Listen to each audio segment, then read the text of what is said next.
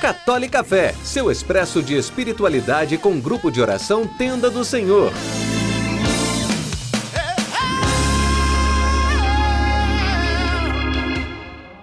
Louvado seja nosso Senhor Jesus Cristo, para sempre seja louvado. Que a paz do Senhor Jesus esteja em teu coração, aonde quer que você esteja.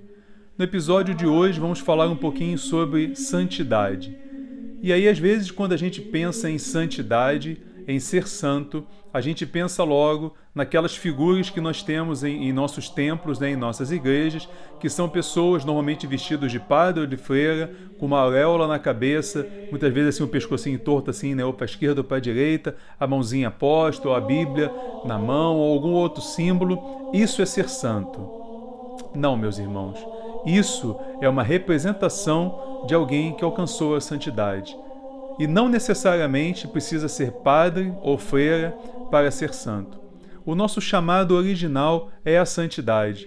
E nós já vimos isso em diversos momentos, já conversamos sobre isso em algumas lives, já vimos isso em alguns textos que nós temos no nosso blog, já conversamos sobre isso com algumas pessoas que nos procuraram. Talvez até você que esteja ouvindo esse podcast no momento, você já tenha conversado com a gente sobre santidade e ser santo. Quando a gente fala em caminho para a perfeição, a gente está falando em caminho para a santidade.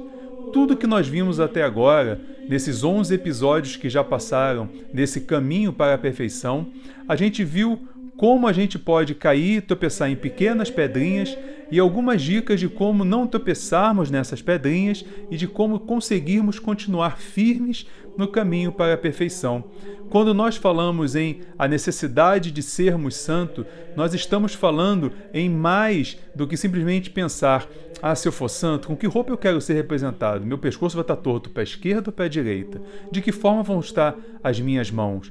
Quando nós estamos falando em santidade, nós estamos falando em pessoas que encontram tempo para Deus e diante de Deus, na presença de Deus, permitem-se ser transformadas por Deus, permitem-se ser transformadas pela pessoa de Jesus Cristo e, através dessa transformação de vida, transformam também o ambiente em que vivem. É como fermento na massa. Quando você vai fazer um bolo, vai fazer um pão, você precisa usar o fermento. E o fermento é sempre muito pouquinho, nunca é muito exagerado nem pode faltar. O fermento tem que ser na medida certa e normalmente é pouco, porque é suficiente para levedar toda aquela massa. Que todos esses episódios você consiga extrair pelo menos uma dica de como ser santo, uma dica de como você pode ser fermento na massa. Nem sempre é você falar de Jesus, nem sempre é você falar de Deus, mas na maioria das vezes é você ser um outro Cristo no ambiente que você está. Deus nos abençoe.